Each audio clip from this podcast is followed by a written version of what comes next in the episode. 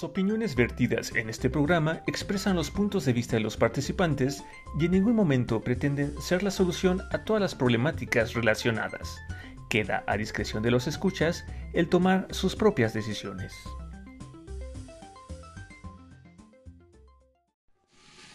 Les damos la bienvenida a una emisión más de Entropsy, un espacio donde exploramos y reflexionamos sobre esos elementos psicológicos que nos caracterizan como seres humanos. Hola Iván. Hola Fede, ¿cómo estás? Bien, ¿por qué te ganó la risa? ¿Qué te pasó? Sí, como que lo dijiste muy serio. Eh, se me sacó de onda. Soy serio, déjame en paz, ¿sí? Uy, sí, muy, muy serio. Y, y Pero Basta. bueno, ¿cómo estás tú? estaba relajado. Pero bueno, la risa siempre es buena, ¿no? Sí, y más cuando se burla uno de ciertas cosas. ¿no? Ah, yo pensé que ibas a decir de las personas. Tú eres de lo peor, pero bueno. Ay, bueno, tal vez a veces. No, no es cierto. Este, pero bueno, entonces, ¿cómo estás? Bien. Ah, muy bien, qué bueno. Ahora sí que ya es 20 de abril, ¿no? Sí. Que este, este mes se me ha ido rapidísimo, ¿no? Ahora sí que este el tiempo no se detiene. Y bueno, esperemos que así para nosotros como va pasando el tiempo, ¿no? Entretenidos con este proyecto y otras cosas que cada uno hace. Esperemos que tú que nos escuchas, este, pues también estés listo para pasar un buen momento este día que nos escuchas en este café de Entropsy, el episodio número 76, porque hoy Federico estamos cerrando el tema de la memoria y ya más al estaremos presentando a la participante del día de hoy. Y por lo pronto, Fede, antes de empezar a platicar de la memoria, ¿qué celebramos? Ya se me olvidó. No, Federico, a ti no se te puede olvidar. ¿Por qué no? A ver, dime dónde no.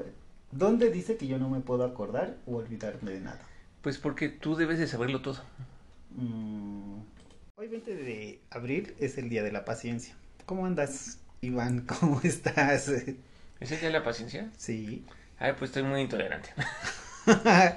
Ay, bueno, pues vamos a tener que practicar más de este día porque de repente en el mundo nos hace mucha falta. Yo de repente como que se me acaba y no voy a decir con quién. Fin de mi comentario. ¿Con tus hermanas? No, ¿Con tu mascota? no tengo mascotas. ¿Con tu perrito? La verdad que no tienes mascotas. Te estás reflejando. ¿Con tu pareja? No, Sí. este, no, bueno, sí. Hoy. ¿Sí o no? ¿Sí o no qué? Dijiste no, no, bueno, sí. Ok, a ver, recapitulo. Sí, tienes razón. Hoy es Día de la Paciencia, ¿no? ¿Qué dirías que es como una habilidad? Sí, es una habilidad social en donde facilita la interacción entre las personas. Y algunas personas dicen que entre, entre las comunidades. Ok, pues sí, reconozco que yo no, no es una habilidad, ¿no? Social que tengo muy desarrollada, ¿no? De hecho, tiendo a ser muy impaciente. Pero no negarás, Federico, que a- conforme han pasado los años me he vuelto un poco más paciente. Un poco. En esta parte es donde yo tomo un trago largo de mi. Ujú. No, pero Sí, bueno. Iván, tienes mucha razón. Y eso se llama sarcasmo. Pero bueno, otro día platicaremos de ello. No, este, bueno, ah, ya hablando en serio, sí es verdad, no soy muy paciente y es algo que siento que he ido aprendiendo poco a poco. Ah, y también reconocer los momentos donde pierdo la paciencia, ¿no? Porque hay ciertas situaciones que me hacen como perderla muy rápidamente. Y es interesante, ¿no? Que exista un día, o sea, significa que el mundo pensó en mí. Volteé a ver a un lado del mundo dijo, ay, ya está Iván. No, paciencia, amigos, paciencia. Vámonos para este lado. Pobre de los que me tienen que aguantar. Sí. Sí, bueno, finalmente es una habilidad deseada en todas las personas, a todas las edades, y que facilita mucho la interacción social. Ojalá que se den la oportunidad de ser pacientes, particularmente en este día. Pero si pueden hacerlo continuamente, es un ejercicio social que les va a traer muchos, muchos beneficios. Sí, sí, ahora sí que vivir un poco más tranquilos, ¿no? Y no en el límite. Por favor. En fin, pues bueno, Federico, gracias por ser tan paciente, ¿no? Aquí viene otro trago de mi té. y por aguantarme. Sí, Iván, a tus órdenes. Pero bueno, listo. Regresemos a lo que nos truje. y pues bueno, como les decía, hoy en este café de Entropy vamos a cerrar el tema de la memoria. Si apenas nos está sintonizando, te invitamos a que escuches los episodios 74 y 75, donde, como pues ya es tradición, Federico y yo hablábamos de este tema. Y salvo que me digas lo contrario, Fede, creo que es un tema muy amplio, ¿no? Que, puede dar como para más, para otro otro, otro set de tres episodios. Y pues recordando, ¿no? recapitulando un poco, la memoria es un proceso, ¿no? Este, que todos los humanos e inclusive varios animales poseen, donde ah, el cuerpo, ¿no? De la persona o del animal capta información del medio, la procesa, la internaliza, la conserva y en algún punto de su vida la recupera, ¿no? O sea, la, memoria es todo ese proceso, ¿no? Ah, donde estamos ah, guardando información de cosas que vivimos para el día de mañana volverla a utilizar volverla a recordar, ¿no? Este, y yo mismo, ¿no? En este momento, mientras comparto este breve resumen, estoy haciendo ejercicio de mi memoria, ¿no? De lo que me acuerdo, ¿no?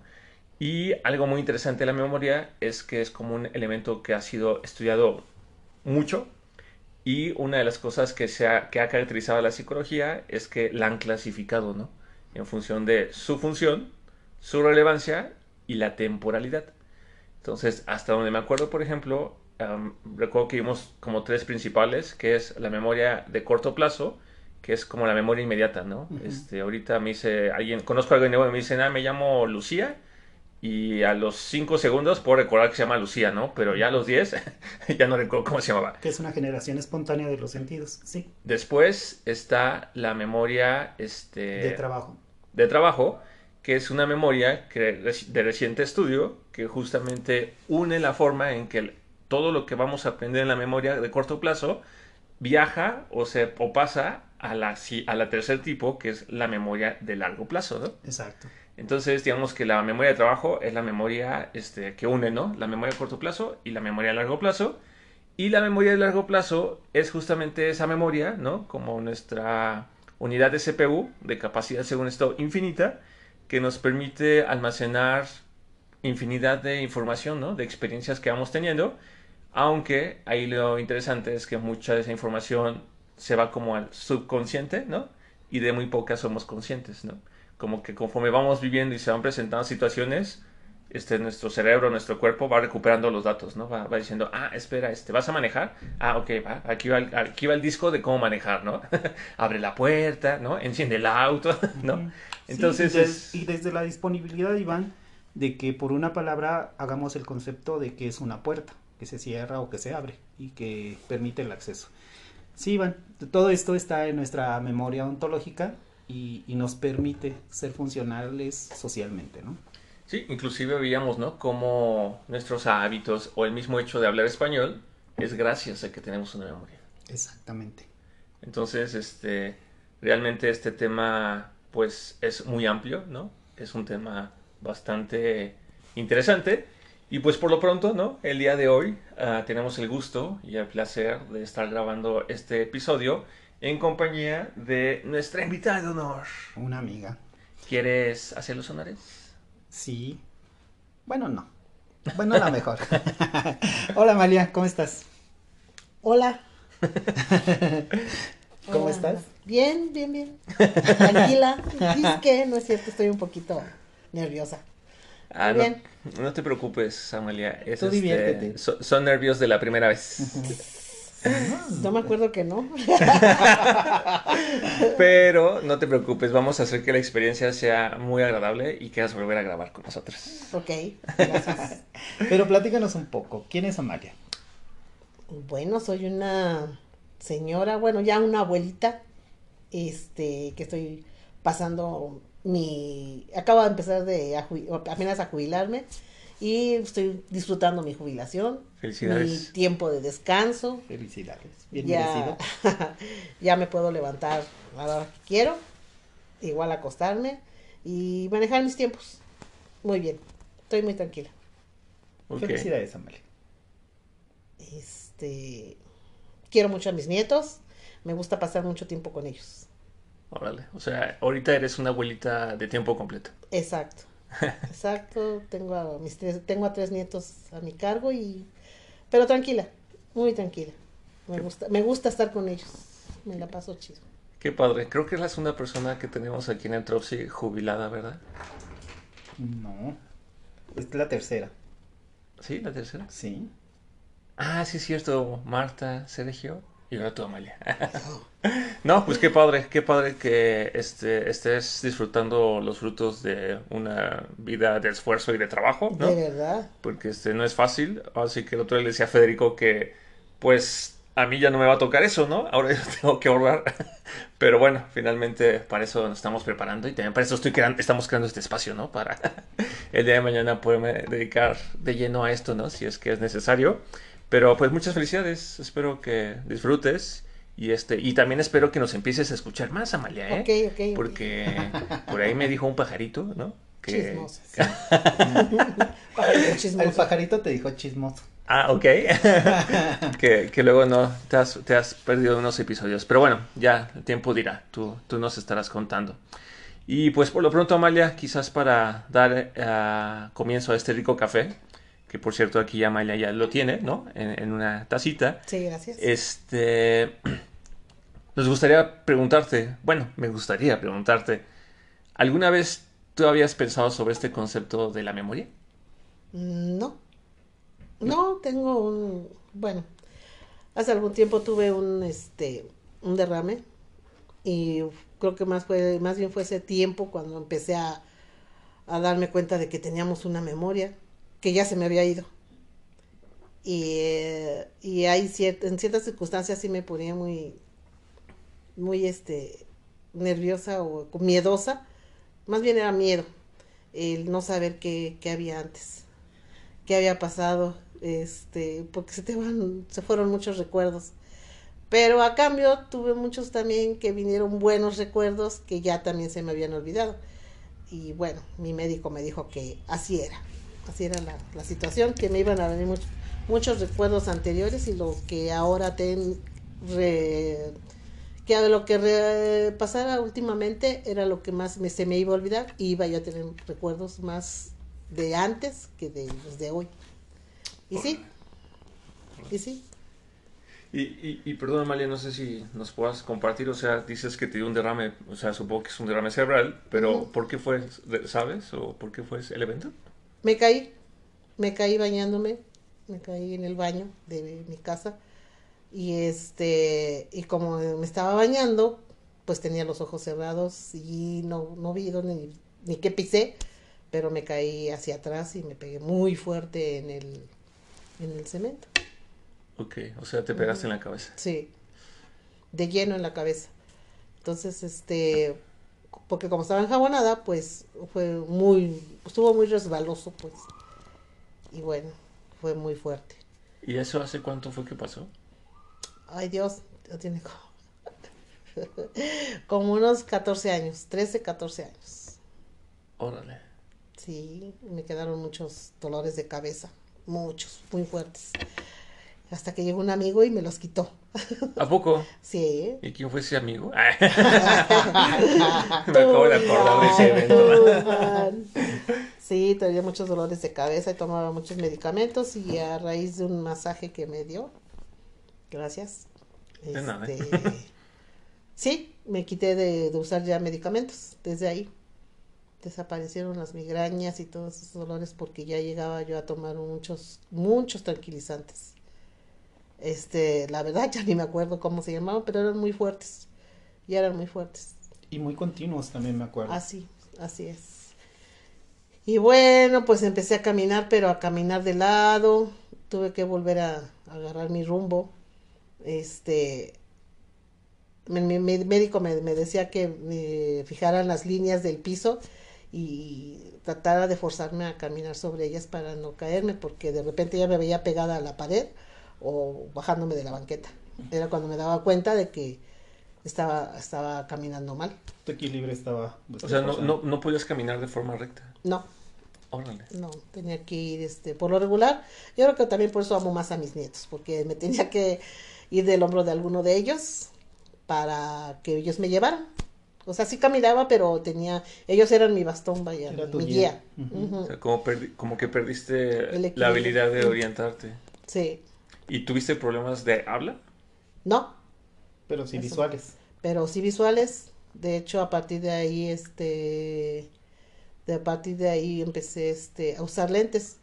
Me decían que, que tenía, porque yo siento como que hacía viscos, o sea, que veía doble, pero el médico, el, el oculista y, este, y el, mi, mi, mi neurólogo nunca me vieron esa falla, entonces, este, me mandaron a que, bueno, me mandaron unos lentes para el sol. Y este, y sí, se me corrigió mucho. Y ahora sí de lejos necesito los lentes, pero si me pongo los del sol o los de para mirar bien de lejos, estoy en lo mismo. Me hacen bien los dos. No necesito exactamente una una ¿cómo les diría? Un grado de de de lente para ver bien. Simplemente con que me dé la sombra está bien. Porque a la fecha sigo usando sombrero. A partir de ahí usé sombrero. Por igual por, recomendación del neurólogo. Y me dijo que este, que no me podía dar el sol. Y ahora, pues, pues con tanto sol, creo que estamos bien. Me hace súper bien. Sí, sí, sí. Eh, tuve mucha vergüenza primero, pero ahora ya es parte de mí, mi sombrero. Ya si, si- hagan de cuenta ahora el cubrebocas, ¿no? Que tenemos que usarlo para todos lados. Así mi sombrero. Tengo que salgo y llevo mi sombrero. Antes de las llaves de mi casa va mi sombrero. Qué curioso, Y eso fíjate. protege su piel. No, no, sí, pero sí, yo, yo sí te recuerdo a ti en varias veces que te he visto con sombreros, ¿no? Diferentes, negros, de colores, con flores, sencillos. Pero yo no ubicaba que había sido a partir de aquel evento. Sí. Órale. No, pero pues se te ve bien, ¿eh? O sea, no tengas vergüenza. Sí me daba mucha vergüenza, pero ya no, ya ahora ya es- mucha gente, de hecho, eh, en lo que, porque a pesar de que estoy jubilada, sigo trabajando, ¿Qué? sigo Tomen trabajando. nota, ¿eh? Todos esos que estamos diciendo, ay, sí, ahora que ya me jubile y me pensione, ya no voy a trabajar. Oigan, oigan esto. Sigo trabajando, este, mi jefe me sigue dando trabajo y aparte hago mis ventas propias. Este, y ya mucha gente me ubica por el sombrero. Ah, la señora del sombrero. Sí, sí, pásele. O sea, ya, ya ni digo mi nombre, ya. La señora del sombrero. Y pasa. Entonces, eh, en alguna ocasión que me hice una, un tipo de coleta que le decimos cola de caballo, me fui sin sombrero y la gente, ay, ay señora, se ve bien rara sin sombrero. Digo "Uh, que la canción, sí. Entonces volví a mi sombrero. Y además me asolié, porque sí me di cuenta de que este, ya no es tanto el dolor de cabeza, pero ya es la costumbre. De, por tan fuerte el sol, pues sí te lo busco, ¿no? El sombrero. Pero O una sombrita. o una sombrita. De hecho, aunque traiga sombrero, me voy por la sombra. Es, es este, es muy fuerte ahora. Las oleadas están canijas. No, y de hecho sí es importante, ¿no? Como también desarrollar esa cultura de... Sí es importante recibir rayos del sol, pero con este tema de los rayos UV, ¿no? Y la contaminación, sobre todo en la Ciudad de México, Sí. sí es importante como tener cuidado porque sí hay horas en el día en las que la radiación UV es más, es muy fuerte y pues lamentablemente después de mucho tiempo, días, años, pues eso se puede traducir hasta en enfermedades de la piel, ¿no? Claro. Sí. Entonces, este, digo, y lo comento porque en- por ahí un familiar le pasó algo, ¿no? O sea, le detectaron como, creo que se llama mela- melanoma o melanoma en la piel. Y pues bueno, afortunadamente se lo pudieron retirar, pero también una de las consejos fue siempre que salga con sombrilla, ¿no? O con sombrero, ¿no? Así sí. que proteger la cara. Y este, y, y sí, desde entonces también ese familiar luego nos manda, ¿no? Oigan, no salgan hoy, no hagan ejercicio hoy, oigan, cuidado a la hora que salen, porque Sí. a lo largo del día va variando la intensidad de los rayos UV. Y pues ni modo, ¿no? Es ahora sí que Los parte costos de la modernidad. del conocimiento y los costos de la modernidad. Y pues, mientras a Amalia no se le olvide su sombrero, ¿no? Todo está muy bien. No, y déjenme decirles que a pesar de, les digo, de buscar la sombra, de usar el sombrero, con todo y eso, hay veces que he llegado a llevar la sombrilla. Ah, qué descanso, ¿eh? Porque sí están bien fuertes, a pesar de que traigo el sombrero, uso la sombrilla y... Ahora eres la señora de la sombr- de la- del Está sombrero muy con fuerte, sombrilla. no, está muy fuerte los, el sol de verdad está muy canijo. Entonces, este, pues sí, ya me invité a mi, a mi sombrero.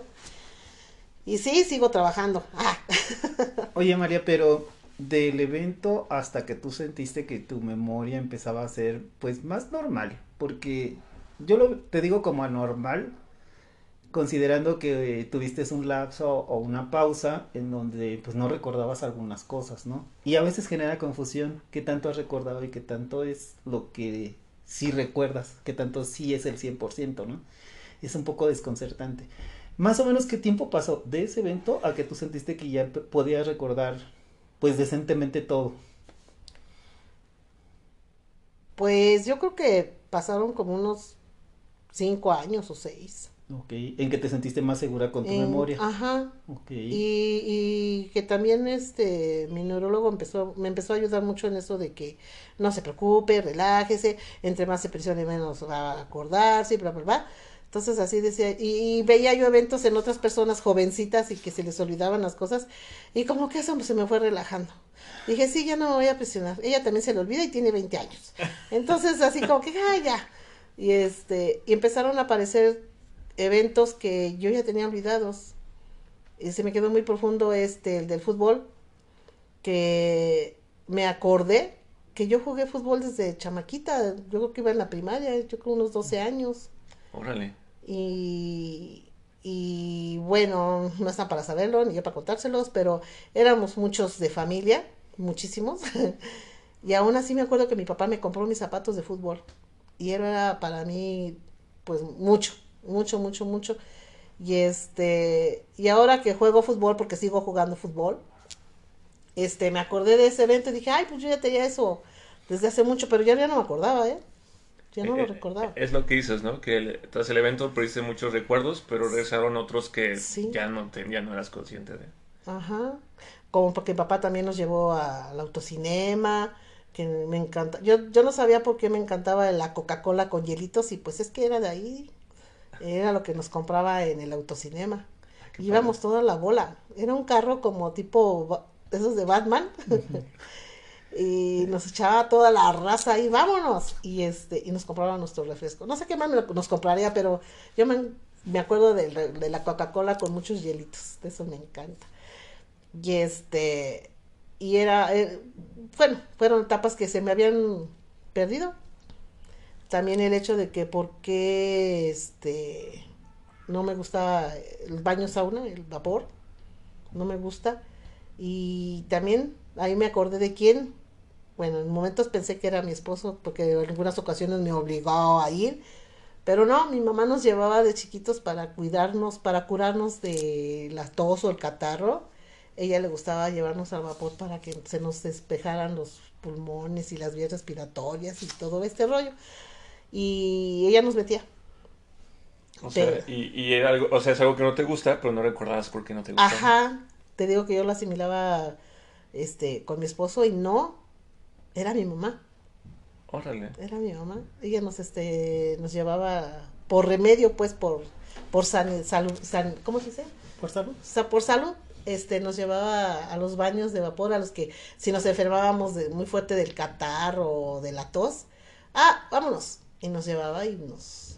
Oye, Amalia, y dentro de la recuperación de recuerdos, digo, debe de haber de todo porque la memoria selectiva es rara. No sé cómo acaba de funcionar, es un término que se designó así, no saben dónde empieza, no saben qué la detona, pero saben que existe. Seguramente ha habido recuerdos muy buenos, como otros no tantos, pero ¿cuáles son los que más te han gustado haber podido recuperar? Pues eso del fútbol, este, mi fiesta de mis 15 años eh, no, no la recuerdo mucho, pero me la acuerdo, o sea, el, recuerdo que tengo de mi fiesta de 15 años es que yo no supe qué comieron, yo no me acuerdo si comí, pero que fue un día muy, muy feliz para mí. Me la pasé muy lindo, este, sentí que, este, bueno, veo las fotos y de verdad me sentía yo la reina. O sea, fue algo que disfruté mucho y me acuerdo mucho de eso. Lo raro es que, por ejemplo, también mi boda, este, también fue un evento similar, pero no me da ese lleno de, del todo como mis 15 años. Y fue una misa y fue el baile y todo el rollo, pero no me da ese lleno de, de felicidad como el de mis 15 años. Ahorita que nos platicas eso, Amalia, este, te observo, ¿no? Y ahorita que nos dices, ah, es que recuerdo mis 15 años y se te ilumina la cara, ¿no? Este, sonríes, eh, o sea, cambia mucho tu comunicación no verbal y yo detecto, ¿no? La alegría y felicidad que te da recordar eso. Y ahorita que lo estabas recordando, también me observé cómo desvió sus ojos hacia arriba al lado izquierdo, ¿no? Y eso es algo que no hemos comentado, que cuando uno está ah, haciendo uso de la memoria y estás recordando algo, normalmente los ojos siempre, se- el iris se desvía, se desvía un poco hacia la izquierda y hacia arriba, ¿no? Es como un, Automático. un movimiento, ¿no? Natural y todos los humanos, ¿no? De hecho, a veces eso lo usan a la gente especializada para saber si alguien está mintiendo, ¿no? Sí, o, o estás inventando, porque cuando inventas, otros procesos están en juego y entonces los ojos se van hacia otro lado. Les acabas de dar el tip para que no los descubran. Pero no saben hacia qué lado. Van a empezar a ver hacia afuera. no, este, y, y creo, Amalia, que, que ahorita que nos compartes eso, ¿no? Digo, ya nos estás diciendo que eres una mujer madura, ¿no? Jubilada, con abuelita, y que ahorita nos compartes estos recuerdos que afortunadamente estás recordando. Era algo que platicábamos, ¿no, Fede? Y que muchas veces hemos dicho de hay que cuidar con qué recuerdos nos vamos quedando, porque el día de mañana, cuando seamos grandes, muchas veces desde lo que vivimos, ¿no? Y pues honestamente, digo, qué mal plan o qué mala experiencia fue el tema de que te cayeras, ¿no? O sea, realmente lo escucho y, y lo lamento. Pero enhorabuena, ¿no? Que los recuerdos que empiezas a recuperar o que han regresado, pues son bonitos, ¿no? Son Puedes significativos. encontrar estos que son tan significativos y que ya no los disponías, ¿no? Sí, O sea, esa, esa parte creo que es muy bella porque justamente ahorita como de solo recordarlo te pusiste buenas, estoy seguro que esos y todos los que has hecho desde el incidente, pues se van a quedar contigo, ¿no? Y, Sí. y esa parte creo que es como de esas cosas que nutren el alma.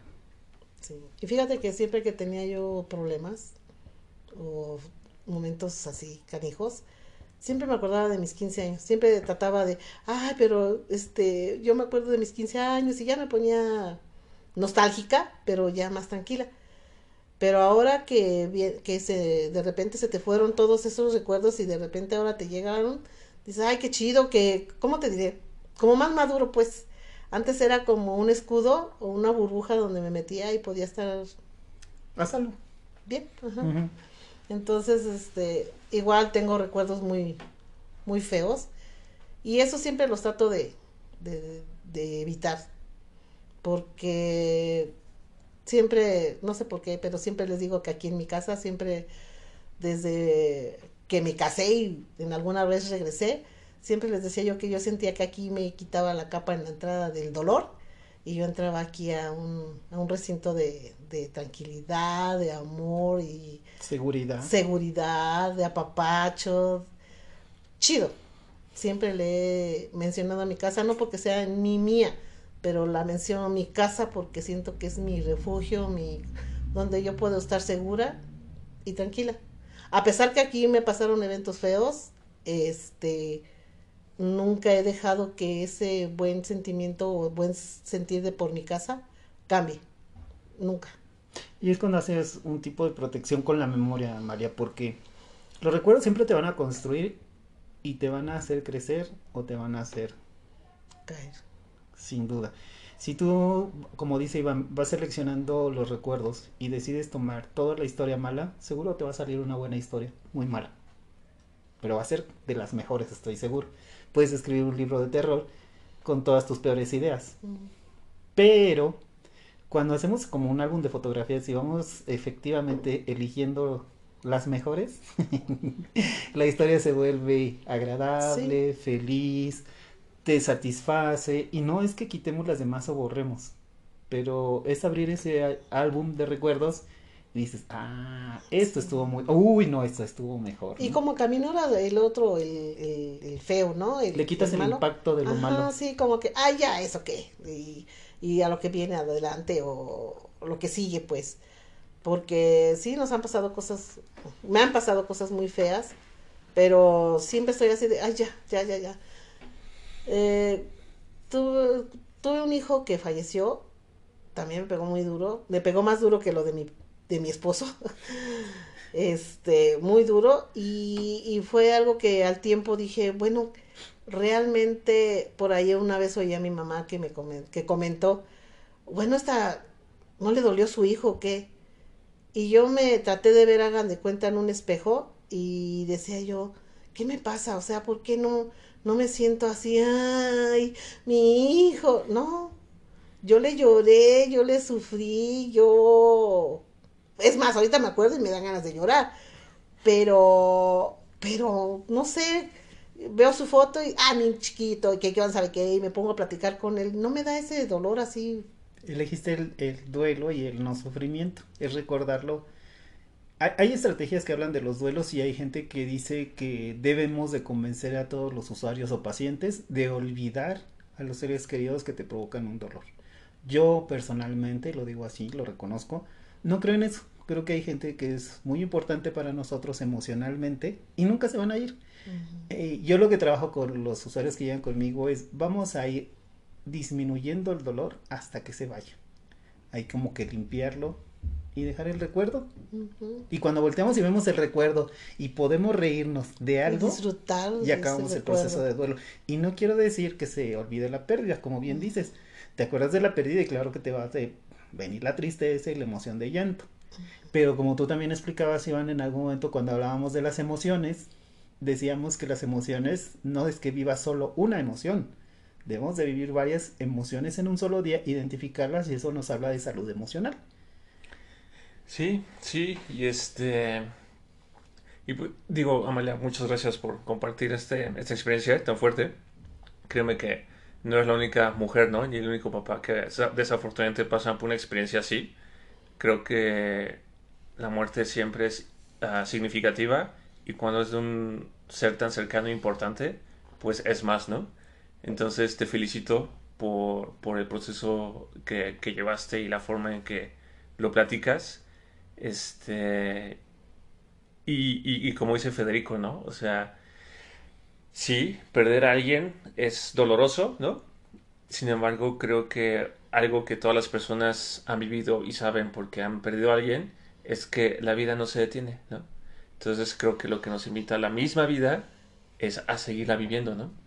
Y ya, en función de la creencia de cada quien, ¿no? Este, lo que uno crea que pasa después que dejamos estos lares, pues creo que esa es la otra idea a la que uno se puede aferrar, ¿no? De que, ah, pues ya lo visitaré o ya lo conoceré, o como tú haces, Amalia, ¿no? Yo la hablo, estamos cotorreando, ¿no? Uh -huh. Y ya, este, y ya, o sea, me quedo tranquila, ¿no? Uh -huh. Me quedo tranquilo.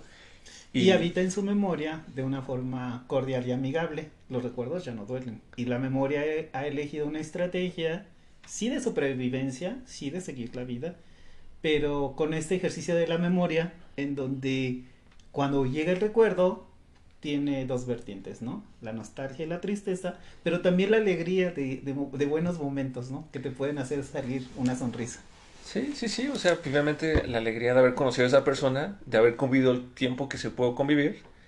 En lo personal, este, tengo una paciente que pasó recientemente por una pérdida y este y le decía, ¿no? Que parte de su dolor, de la tristeza que sentía, pues es por ese amor, ¿no? Que tuvo esa persona que desafortunadamente ya no está.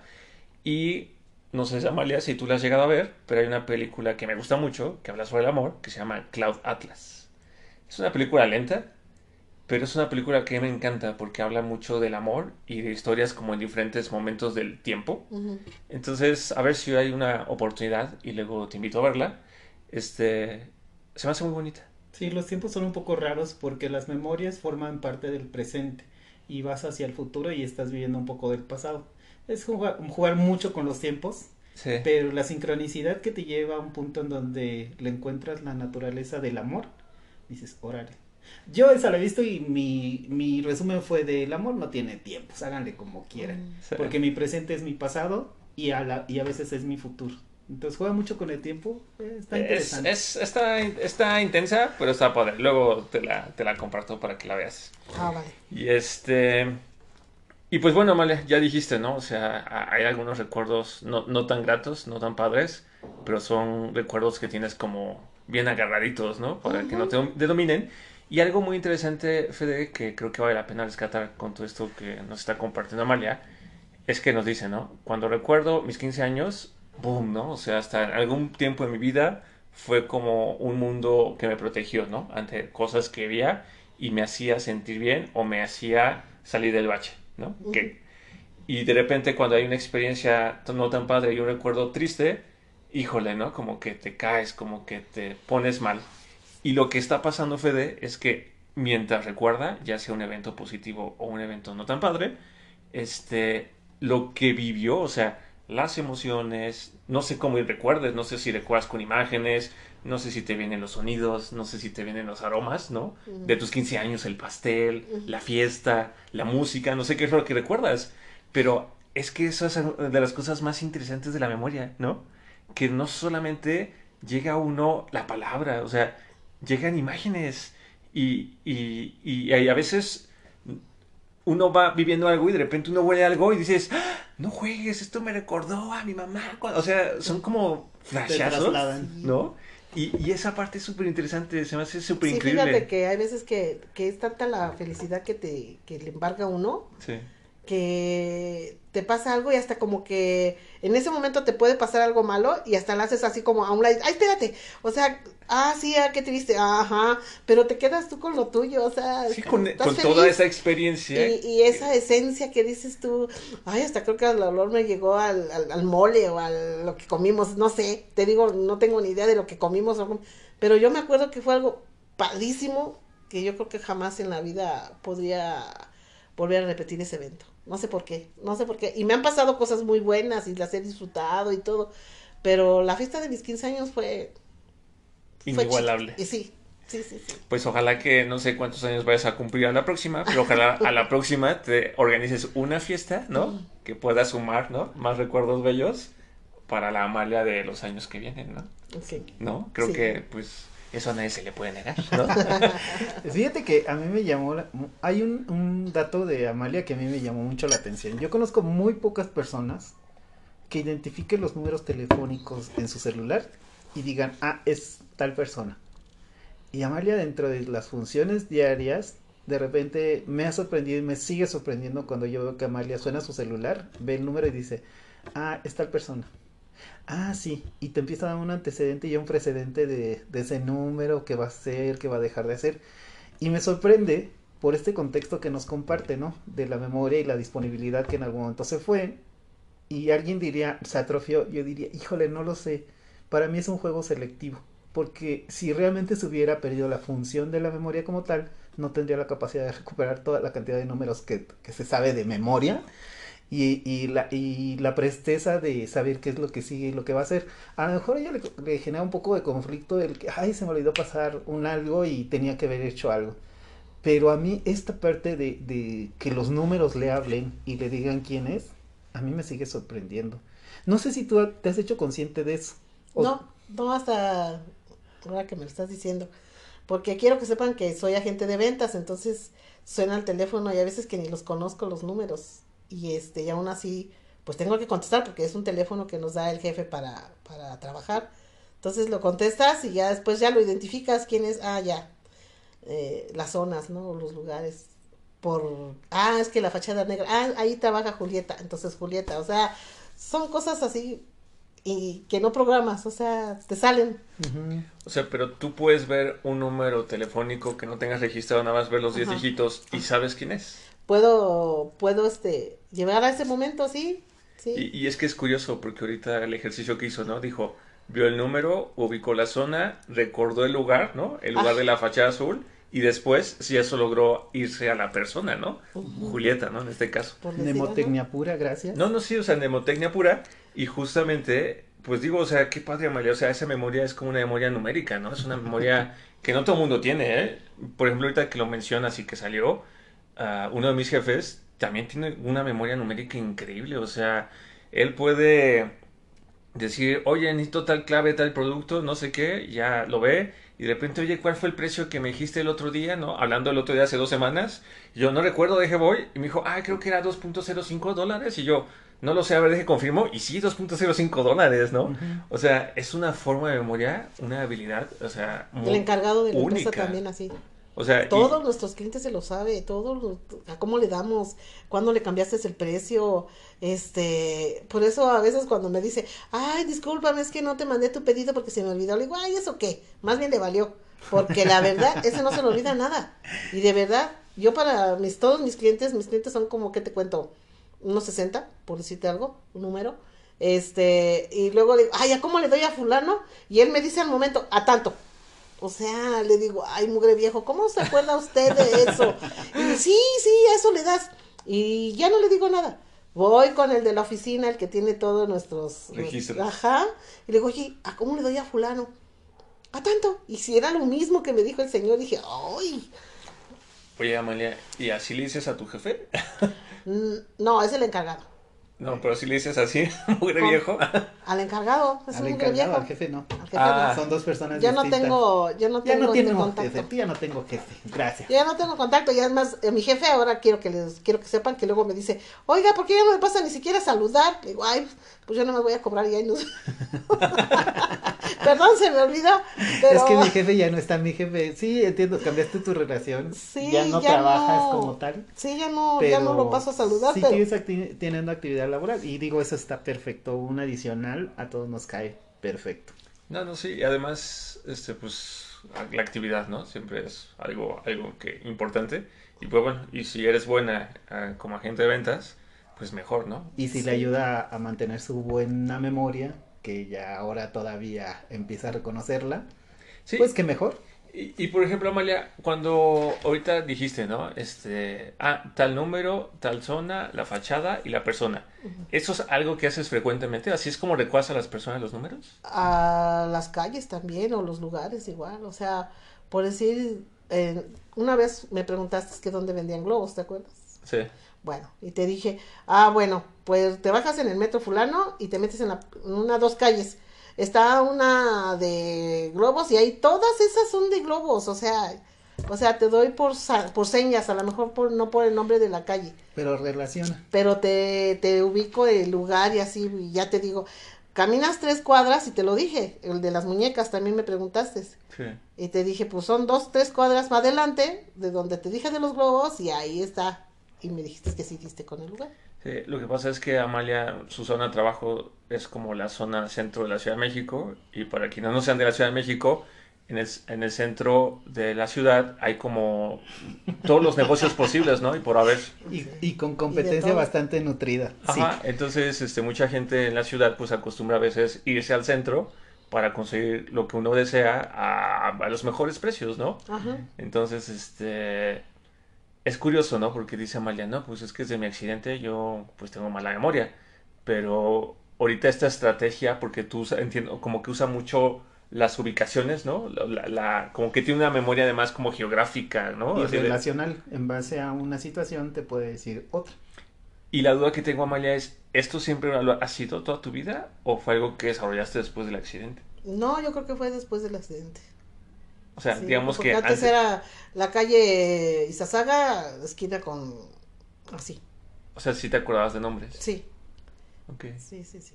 ¿Y cómo Bueno. considerabas tu memoria antes del golpe? O sea, pensando de niña, de joven, puberta, primera Sí, mamá. eh, es lo que les, les comenté hace rato, o sea, yo antes de mi accidente nunca pensé en la memoria, o sea, nunca tuve ese detalle, ay, oye, se me olvidaron las cosas o nada.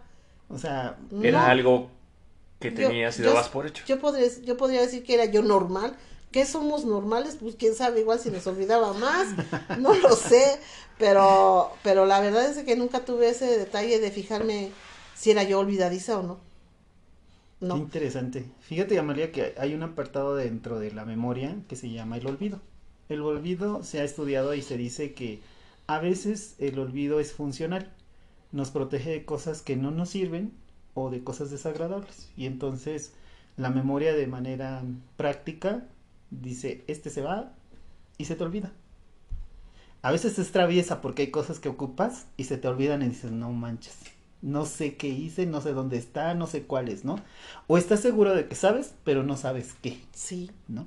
El olvido es muy particular, digo, ha habido justificaciones, alguien dice que es neural, alguien dice que es una técnica de, de, de memorización que borra algún recuerdo intencionalmente. Y hay gente que dice, ¿sabes qué es un fenómeno? Ni le busques, no sé qué es, no sé dónde empieza, dónde acaba y cómo opera. Lo interesante del olvido, Amalia, es que normalmente después de accidentes, accidentes eh, cardiovasculares, todo mundo le da la relevancia de que se le olvidan las cosas, todo mundo. ¿no? Yo puedo haber tenido este, dos preinfartos y en algún momento caminaba 10 pasos y dije cerré la puerta, no la cerré. Literal, ¿no? Entonces, ay, pues me regresaba y veía la puerta, ah, sí está cerrada, ¿no? Generalmente estaba cerrada. Y caminaba 20 pasos y dije, ¿me regresé o pensé en que me regresé?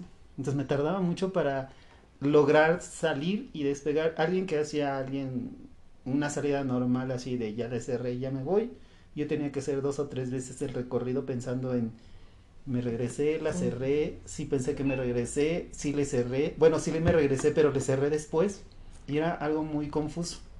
Y el desconcierto de llegar así al zaguán principal y en ese lapso tratar de recordar si todo lo que había pasado, esos 10 intentos, los había pensado o los había hecho. Era muy confuso. O sea, Entonces, que tu memoria de corto plazo se afectó. Mucho. Y la sensación de, de, que estoy olvidando todo era muy presente. Curiosamente no tenía presente si recordaba o no. Tenía presente que se me había olvidado, pero no sabía cuántas veces ni qué. Fíjate que ese, esa situación que estás platicando, comentario que estás haciendo, este, es lo que también me he dado cuenta de que me ayuda mucho. A mí, en lo personal, porque ya no me siento con la presión de que es que todo se me olvida, es que todo se me olvida. Ya siento que otras personas están, este... ¿Sanas? Más jóvenes, más sanas. Y entonces, ay, fíjate que a mí se me olvidó, como ahorita, lo que acabas de decir, y entonces yo me quedo así, me das una pastillita de, no sé si me está subiendo el ego o no sé qué es, pero me, me levanto, ¿sí me entiendes? Me levanto, me siento, sí, me animo a que, ay, no estoy tan mal, no estoy tan mal, estoy bien, voy bien, voy bien, porque sí me han pasado cosas así como de repente, de repente así de que, ay, no sé qué dije hace rato, o sea, no, ¿qué, qué estaba pensando? No, se me fue y ya no, no. Entonces yo siento y me he dado cuenta de que si me presiono a querer recordar, me pongo hasta de malas. Y no recuerdas. Y no recuerdo. Exactamente. Y no recuerdo. Y en cambio, ya, ah, ya, si al rato me acuerdo, pues ya. Y sí, ha habido veces que sí me he acordado. La mayoría de veces sí me recuerdo, pero así, debo de dejar las cosas. Sí, lo dejo ir y ya, y a ver al rato qué pasa. Y sí, ahí está. Pero cuando yo me he dado cuenta, y me doy cuenta por qué, porque me interesaba mucho. Yo quería esta situación o esta cosa o tenía que hacer algo. Y entonces me empiezo yo solita, chihuahuas, ¿qué iba a hacer? ¿Qué iba a hacer? Y hasta me pongo de malas y, y no, nunca regresa. Hasta el otro día, o que, ah, ya sé qué iba a hacer. Pero ya pasaron dos días o un día, no sé. Pero pasa, o sea, cuando yo me presiono a querer recordar, me va peor. Eh, yo creo que este, la tensión también afecta mucho mi memoria. De hecho, ahorita que comentas esto, es como un ejercicio común también que a mí me pasa, que de repente cuando quiero recordar en específico palabras, ¿no? O un término, que por la razón que sea no logro recordar, digo, bueno, a ver, ya, luego la, viene. Y sí, curiosamente, en cuanto lo dejo de insistir, en cuanto dejo de presionarme por recordar la palabra, este, la recuerdo, ¿no? O en su defecto, pues ahora con el celular, pues busco la definición o lo, que sé que es y ya con la definición pues aparece la palabra, ¿no? Ahora sí que son formas como para recuperar. ¿no? Como que son atajos, yo, yo pienso, a nuestra memoria. Porque también, este, ahorita que hablaron de los lugares, recuerdo que, este, que para ir a llegar a un sitio, porque transporto yo mi propia mercancía, y yo me he fijado que no les digo a los chavos, este, métete por calle fulana, mangana y perengana y a, no. Yo le digo, métete a tres cuadras porque esa baja, las otras dos suben, entonces no nos va a dar. Y la calle tercera, es así baja y además tiene una, eh, o la cuarta es de reversa igual, pero tiene una, una banqueta muy ancha y en esa sí nos podemos ir. O sea, son como tips, vaya, no sé cómo decirlo, pero agarro así. Y, ahí va a haber un callejón. En ese callejón te metes porque vamos a salir exactamente a tal lado. O sea, son... O sea, no tienes los nombres, pero sí tienes muy bien como tu memoria, pues sí, geográfica. Sí, sí. digo, es, es, es, muy interesante. Ahora sí que es... Digo, no, empezaste diciendo, ¿no? Que a partir del accidente que tuviste, pues que no era lo mismo, pero pues ya hemos visto que tienes muy buena memoria numérica, que tienes muy buena memoria este, geográfica. Que has aprendido a asociar y a relacionar para llegar a lo que quieres y ocupas y necesitas. Y este, y quizás a una pregunta que, que tenía y que no te he planteado, y bueno, no sé si me la quieres responder, es esta, esta sensación de no recordar algo o no, o eventos de tu vida antes de esta de este accidente, uh, ¿cómo te hace sentir?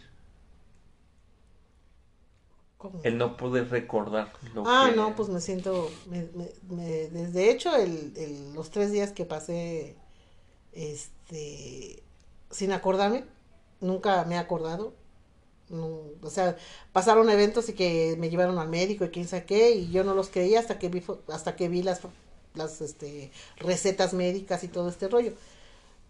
Pero al momento así lo que tú preguntas es lo mismo, es un vacío en el estómago que me da como miedo, no sé, el que se me vayan esos recuerdos o esas, esas ideas, no sé cómo decirte. Pero yo creo que también falta, este, cuenta mucho el interés de uno que le ponga las cosas. Porque, por ejemplo, si yo estoy pensando en que no tengo memoria, ¿qué hago yo con mis nietos afuera en la calle? O sea, si se me olvidan, Sí. o si se te olvida regresar, ¿no? o se me olvida mi casa, entonces, ¿cómo, ¿cómo te atreves a llevar a los niños? Y no, o sea, ahí no hay problema. O sea, yo creo que son también eventos que no te importan o no les tomas mucho interés. Y entonces, pues también ahí los dejas, ¿no? Ah, bueno, adiós, bye, ya. Fueron Pues sí, tres días que se fueron. Ajá, y se fueron, y ya. Lo Pero de- importante es que tuviste gente que te cuidó. Sí, sí, sí, sí, sí. Sí, sí, sí, mucha gente. No, poca gente, pero muchos cuidados, la verdad. Y entonces, este, te enseñas a ser más, este, también hasta te enseñas a ser más amigable. Te enseñas a ser más, este, como un poquito más relajada. Porque como que vas odiando, vas haciéndote como tu, tu lista de odiados y tu, tu lista de cuates. Ok. Ajá, y entonces de repente, cuando pasa esto, como que ya dices, a ver, calma con los odiados y que también tengo un hermano que, a ver, ni es el criminal, ni es el esto, ni, a ver, relájate y vas a, so- vas a convivir con ellos, no pasa nada. Ah, no, pues sí, ya te empiezas a enseñar así como que, ay, pobre de mi vesícula que ya no tengo. y este, y sí te enseñas a ser más, este, cordial, ¿no? Más- Paciente. paciente para no, no, no empezar a, a juzgar a la gente o a criticar o cortarla. Porque sí, de repente así soy. Soy de que a la fregada y no quiero saber nada de fulano y de mangano. Y te das cuenta de que pues estás en este mundo de errores y de aciertos. Entonces, pues, a darle. Ahora sí que tu tarea, tu tarea, Amalia, para el día de hoy, que es el día de la paciencia, ¿no? Es quizás ser un poco más paciente contigo misma y con la gente, la, la lista de los odiados, ¿no? Fíjate, María, que ahorita que, que- compartes eso, hay una hay un estudio que habla de la paciencia y te habla de la paciencia con los demás, ¿no? Normalmente la paciencia a muchas familias latinas les llega por la iglesia y le dicen que la paciencia es una virtud y entonces tienes que tener el don de la paciencia, ¿no? Pero como dices, vamos avanzando en la vida, nos vamos haciendo adultos y de repente hay mucha gente que no coopera o no les dieron el mismo catecismo Sí. o, le- o les dijeron lo contrario o de plano son la antítesis O al de fin y eso, al ¿no? cabo que es bien paciente, síguele. Y entonces llega un punto en donde retoman estos estudios y dicen, bueno, si alguien tiene algún beneficio, obtiene algún beneficio de ser paciente, que no los pierda por la gente que no lo tiene. Y entonces tenemos que tener inteligencia emocional para ser pacientes, seleccionar lo que se queda en nuestra memoria y mandar al olvido todo lo demás, porque mucha de esa gente ya no participa en nuestras vidas, ya no está, no funciona. O no sé, imagínense una situación de cuando iban saliendo de la primaria, a gente ya adulta, ¿Mande? y que alguien, ajá, y que alguien de buenas a primeras en la esquina le pegó una señora, ¿no? Con su mandado. Y en ese momento te dio mucho coraje. Y pasa un año y te acuerdas de la señora que te pegó. Y pasan 10 años y te acuerdas de la señora. Y en este momento, en vida adulta, te preguntan, oye, ah, sí, y te acuerdas y revives el evento y revives la emoción. Y entonces dicen, ok, ¿cómo se llamaba la señora? No sé. ¿Dónde vivía? No sé. ¿Cómo era? No me acuerdo. Nada más me acuerdo que traía una bolsa de mandado. Entonces, te dicen, tenemos que tener la inteligencia de que si la persona como tal ya ni siquiera existe, porque no recuerdas ni siquiera los detalles, entonces ya no es tan importante en tu vida. Lo que estás dejando como un alfiler en tu huella de vida es ese evento. Y, y, y hay técnicas que te dicen, hay técnicas de olvido. Hay que olvidar esas cosas porque ya no son importantes. Fueron relevantes en su momento porque a lo mejor ese adulto te golpeó y fue abusivo contigo. Pero a estas alturas, pasado el tiempo, no importa. La persona ya se borró. Sí, Lo que dejaste fue el evento y el evento no fue bueno.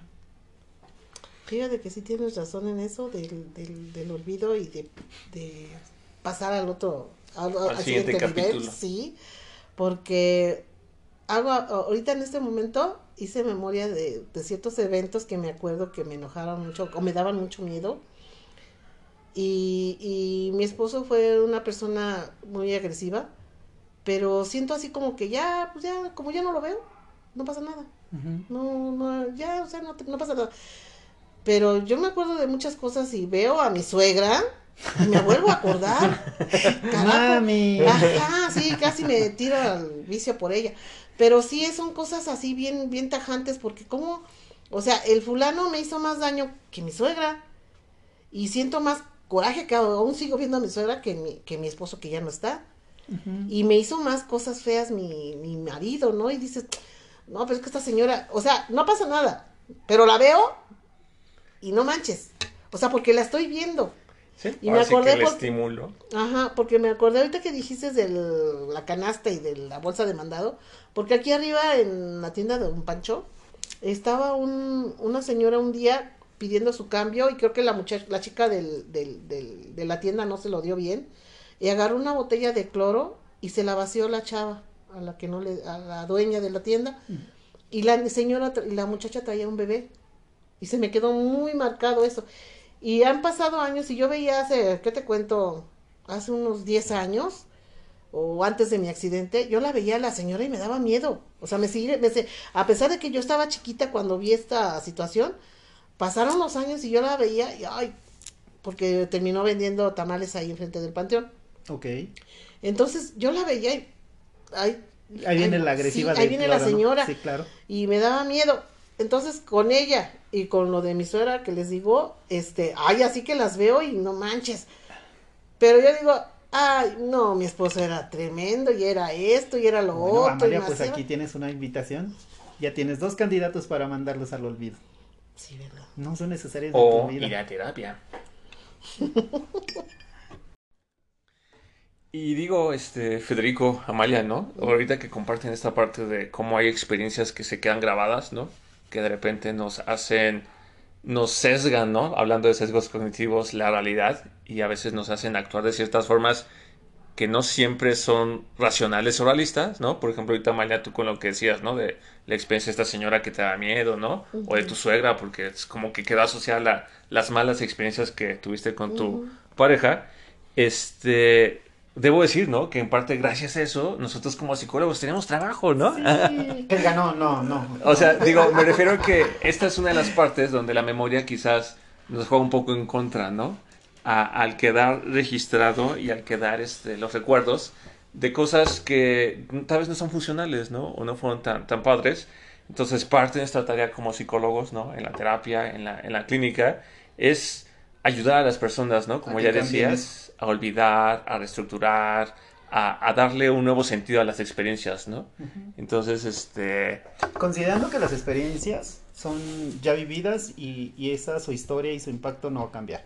Lo que podemos hacer es cómo, cómo las vamos a traer a este presente, ¿no? Lo que les decía yo del alfiler queda marcado y hace una huella. La vivencia, como tal, ya pasó, ya se acabó, no se puede cambiar. Lo que sí podemos cambiar es este presente y cómo decidimos tenerlo en los recuerdos. Sí, cómo, cómo, cómo revivir, ¿no? Esa experiencia cuando el contexto no los traiga, ¿no? Ya Amalia nos dijo hace rato, ¿no? O sea, cuando había experiencias fuertes en mi vida, a veces yo usaba el recuerdo de mis 15 años y me refugiaba ahí, ¿no? Que también es una técnica de mnemotecnia. Sí, sí, claro. Es un escudo. Es, simplemente es un escudo, pero finalmente, digamos que son recursos, ¿no? Que tenemos todos, todas y todos, ¿no? Entonces, este, pues bueno, si por alguna razón tú que ahorita nos escuchas, te- caes en la cuenta, ¿no? De que de alguna forma hay cosas que no te están permitiendo avanzar o cosas que de repente no te permiten disfrutar un bienestar. O que te lastiman incluso. Este, pues bueno, la invitación una, vez más está ahí, ¿no? Este, puedes acercarte a nosotros, ¿no? Para orientarte o acudir hablar, ¿no? Compartir, comunicar para que se te, se te ofrezca la ayuda, ¿no? Que y las cosas cambien, claro. Entonces, este, esa parte se me hace muy interesante. Y si me lo permiten, Amalia, este, Federico, yo también les quería compartir que dentro de las lecturas que estuve haciendo, hay una parte que es muy interesante, Federico, donde en esta parte que decíamos que la memoria involucra temas psicológicos, pero también médicas, temas biológicos y de las neurociencias, ¿no? Entonces hay un artículo, bueno, es un libro que se llama uh, Lost of Recent Memory After Bilateral Hippocampal Lesions, ¿no? Que significa este, pérdida de la memoria de corto plazo después de una lesión en, una, en el hipocampo lateral. Este es un artículo muy viejo de 1957 de Scottville y Milner. Y lo que pasa aquí es que uh, comparten un caso que es un poco famoso entre, entre los neurocientíficos, que le conocen como el caso HM. Y lo que pasa es que hubo una persona que se sometió a una cirugía en la que tuvieron que extirparle unas porciones importantes de un lóbulo del cerebro, ¿no? Sin meternos en mucho detalle. Y después de esa cirugía, esta persona, este personaje, que se le conoce como HM, presentó dificultades para formar, almacenar y generar nuevas memorias, ¿no? O sea, digamos que entra a cirugía la persona, le tienen que mover ciertas partes en el cerebro y cuando ya se recupera resulta que ya no puede recordar, o sea, no puede generar nuevas memorias. Y por otra parte, su capacidad para almacenar información no declarativa quedó intacta, ¿no? Es decir, que la, eh, recordemos que la memoria declarativa es esa información que vamos guardando que se incluyen, donde se incluyen habilidades, hábitos, uh, condicionamientos y aprendizajes emocionales, ¿no? Entonces, esta persona ya no podía crear nuevos recuerdos, pero todo esto que estaba aquí en esta memoria no declarativa se mantuvo o permanecía. Entonces, este, digamos que este caso, esta persona HM, reveló el papel crucial que juega esta región anatómica para la memoria, ¿no? Y ahora pensando un poco en tu experiencia de vida, Amalia, o sea, me quedo pensando, ¿no? Cómo el accidente que fue una caída, este, o sea, y el golpe donde te, te hayas golpeado, generó finalmente algo, ¿no? Alteró ahí los recuerdos, ¿no? y sí afectó cierta parte, ¿no? De, de, su, de su forma de recordar de lo que tenías, pero no afectó otros elementos, ¿no? Entonces, este, pues por ahí creo que dice, ¿no? Este, Dios aprieta, pero ¿qué? No ahorca. No ahorca, ¿no? o sea, alguien quiso utilizar una referencia religiosa y ¿qué creen? Pues no me la olvidó. no me la sé. Entonces, se me hace interesante, digo, porque finalmente tenemos así que una persona aquí con nosotros que, que, muestra eso, ¿no? Cómo se pudo haber dañado, afectado una zona del cerebro, pero finalmente otras prevalecen, ¿no? Y se adaptan. Fíjense que ahorita que dijiste de este paciente HM, hace algunos años, creo que los años 90, en Japón, una persona sufrió un accidente muy fuerte. Y a raíz del accidente perdió físicamente medio cerebro le tuvieron que retirar, retirar incluso una parte y estaban dando que sobreviviera. La persona sobrevive y empieza a evolucionar y empieza a ver cierta recuperación de la masa del cerebro. No al 100%, claro que no. Lo, sorprendente fueron dos cosas. El señor antes del accidente no podía ni, dibujar bien un, un patito y se volvió un excelente pintor. Y se hizo famoso porque a raíz del accidente abren en una galería una exposición de alguien lesionado y ven cosas maravillosas y le preguntan, este, ¿y, cuándo empezó a pintar? Como al medio año del accidente. Se le desarrolló la habilidad de poder recrear o sea, plásticamente cualquier panorama, pero además crear y hacía unos excelentes pinturas, la verdad. Eh, eh, la mente es maravillosa. Alguien decía, ¿y cómo anda en la memoria? Y decían, mire, honestamente, hoy confundo como que hay algo que se borró entre decirles hace cuánto este di mi primer beso a si lo di el último que di. Es algo difuso. Como la temporalidad. Ajá, la temporalidad se le afectó. Y entonces cuando alguien le decía, ¿has probado esto? Él podía contestar sí o no. Cuando le preguntaban, y sí, ajá, ¿cuándo? es cuando él empezaba a tener el conflicto de no estoy seguro si fue en la primaria, si fue en la secundaria, después del accidente, no lo sé, solo sé que sí o no tengo este evento en mi vida. Y digo, eso a mí particularmente me ha encantado mucho estudiar algo de la recuperación cubana. Eh, en Cuba han desarrollado muchos ejercicios de, relajación y de recuperación de motricidad y de memoria. Ellos tienen desde los años 70 haciendo experimentos, haciendo estudios, implementando y han descubierto que de diferentes estilos y formas de relajación promueven la recuperación de la capacidad de recordar, de memorizar incluso.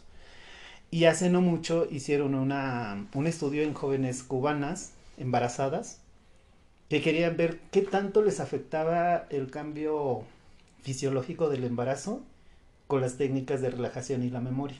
Y digo, fue sorprendente el resultado que, que declararon no concluyente, aunque lo han repetido tres veces en diferentes tiempos y panoramas, y detectan que la relajación siempre va a ser un precursor de mantener una memoria sana.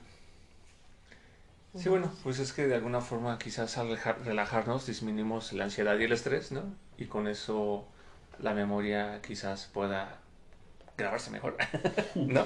Fíjense que les iba a comentar que cuando yo tuve el derrame, cuando fui a mi primera cita con el neurólogo, me impactó mucho que había mucha gente en, esperando porque pues nos citan y conforme vayas llegando te van atendiendo. Entonces, si ya hay cinco ahí, pues te toca el seis, ni modos. Si toca, había nueve, pues ya te tocó el diez. Vas como. Aquí me impactó muchísimo, es que había, bueno, no había alguien bien.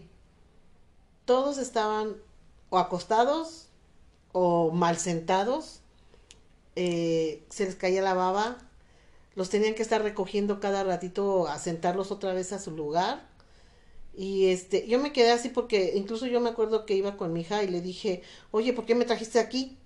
Así, de plano, le dije, oye, ¿por qué me trajiste aquí? Yo no quiero estar aquí. Y me dijo, es que aquí, aquí es donde te toca, es el neurólogo. Y yo, pero es que yo no quiero estar aquí. Y están todos bien feos, o sea, me dio como miedo. Y, y, y, y yo decía, yo quería ver a, o sea, al tiempo, yo rebobinaba y decía yo, pero es que no había nadie bien. Todos estuvieron, estaban mal, muy mal. Y, Las secuelas fueron severas. Sí, y, y también recuerdo que mi hija me decía, mamá, es que a ti te fue bien. Y yo decía, ¿cómo me fue bien si se me olvidaron tres días de mi vida y no sé ni cómo fregado, o sea, ando caminando del hombro de alguien y cosas así? Este, duré días, este, que no, no podía sostener, el, o sea, no podía retener nada en el estómago, todo lo vomitaba y x, x. Entonces, sí, oye, ¿eso estoy bien? O sea, no sé. Entonces ya ves el, ya después ves y empiezas a comparar, pero ya en tu mente, esto fue el día que fui nada más la primera vez, y creo que ya no volví a, ya no volví a ir. De hecho, hace algún, a pocos años un médico me dijo que, que cuando fui a mi revisión, y le dije, nunca me volvieron a revisar, nada más fue esa vez. Y dice, es que a usted le tienen, le tuvieron que haber dado otro seguimiento. Pues no, nunca me, este, y eso fue porque lo de la vista que les digo que ya no veía yo bien. bien este, les dije, este, es que fíjese que pasó esto y tengo es, ah, sí, pero ¿cuándo fue su última tomografía? No, pues, no, no, ya nunca jamás me volvieron a tomar. ¿Cómo es que usted cada tiempo tiene que, no, hasta la fecha no me, vuelvo, no me volvieron a, hacer a checar, a hacer, a hacer ningún chequeo. Pero sí les digo que fue muy, muy impactante todas esas personas que, que habían tenido un derrame igual que el mío, o yo no sé. Sí, algún otro tipo de accidente. Sí, yo no sé cómo qué pasó ahí, pero todos los que estaban ahí, los que los, los, los, las personas que eran como 20 personas, todos los que estaban ahí habían tenido un derrame. Y, y todos tenían secuelas. Y todos tenían, sí. Wow.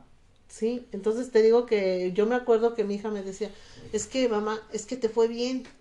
Y yo decía, yo, ay, me fue bien, pues cómo estarán, ya cuando los vi dije, ay, ya sé cómo están nosotros. Sí te fue bien. Sí me fue bien. Pero sí es algo muy, fue algo muy impactante también. Oye, María, y perdón por la pregunta, pero supongo que ahora ya aprendiste a que meterte a bañar con sandalias para no resbalarte. Cambié de, cambié de sandalias, porque eran las esas de de, como de foamy que se estuvieron usando. Ok. Y no, mi piso es muy liso. Mi okay. piso del baño es muy liso. De hecho, en mi casa no tenía piso y cuando lo pude poner, cuando alguien buenamente me ayudó a poner mi piso, dije, ah, se puede escoger el piso. Y escogí uno que no estuviera tan Resbaloso. resbaloso. Y me dan mucho miedo los pisos lisos. De ahí me quedé muy miedosa. Pero sí, este, cambié de las, las chanclas y cambié este, y, y El pues el piso lo, lo, lo, lo mejoré para mí, pues. Muy bien. Digo, pues finalmente de todo aprendemos. ¿no? Sí. Y sí, Amalia, creo que como lo comentas y lo recuerdas, ah, pues sí, de alguna forma fuiste afortunada, ¿no? Sí. Y qué bueno. mucho. Y pues ojalá que las personas que, que de repente llegan a ese punto o un incidente, pues poco a poco, ¿no? Se recuperen. Porque hace rato Federico hablaba de la plasticidad este, cerebral. Ah, hay una, hay una habilidad que también comentamos en las sesiones pasadas que se llama de la, pues sí, de la plasticidad este, sináptica, ¿no? De las células, que no es otra cosa sino la facilidad del cerebro y de las neuronas de crear conexiones nuevas, ¿no? Entonces, ah, creo que el cuerpo cuando se presenta una situación de pérdida de algo, ¿no? Ya sea un miembro, este, una habilidad, una, una, una, este, una parte del cuerpo, siempre va a buscar la forma como de compensar, ¿no? Como de, de equilibrar, ¿no?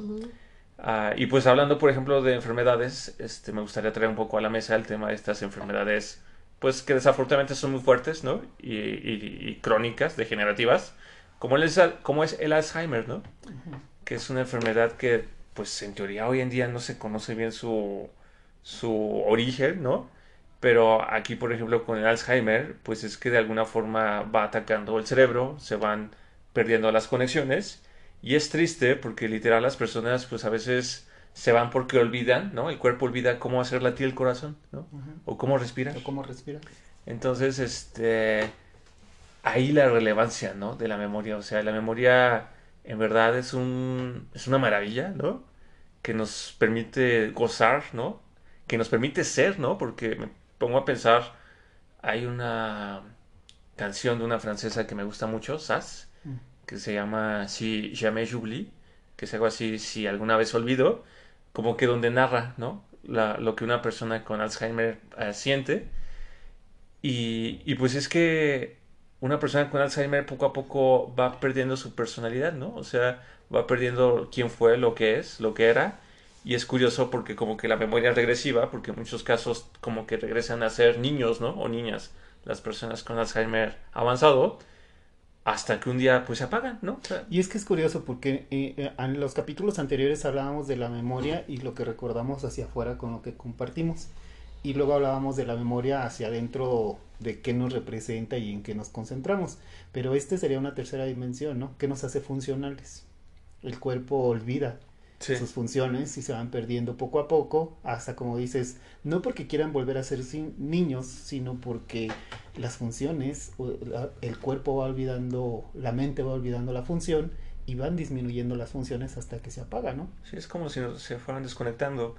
Entonces, ah, digo, este es un ejemplo pues fuerte, ¿no? Esperemos que, que cualquier persona que esté pasando una experiencia similar con algún ser querido, pues que encuentre la fortaleza, ¿no? De salir adelante. Pero lo que yo sí quiero compartir es que estoy leyendo unos libros donde explican que se considera que mucho, que, la memoria, así como hablamos la vez pasada que estaba relacionada con ciertas proteínas, también está muy influenciada por nuestra flora intestinal. Entonces hablan de que para lograr mantener una buena salud en general y en el tema de la memoria, era muy bueno, ¿no? Prestar atención a nuestra flora intestinal o mantenerla sana. Y las recomendaciones básicas para tener una flora intestinal sana es evitar cosas industrializadas, ¿no? Es decir, 90% de lo que se consigue en el súper, ¿no? gracias, ajá. y diversidad, ¿no? Diversidad. Si hoy comimos huevo de desayuno, ah, bueno, pues mañana, este, no sé, hagamos una, unos aguacates con atún, ¿no? Y pasado mañana, pues desayunemos, este, no sé, verduras al vapor con, no sé, un, po- un poco de pollo, ¿no?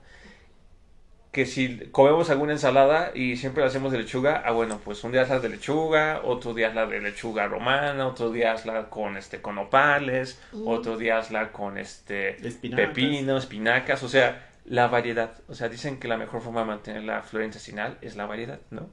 Y el último consejo es el tema de este los fermentos, ¿no?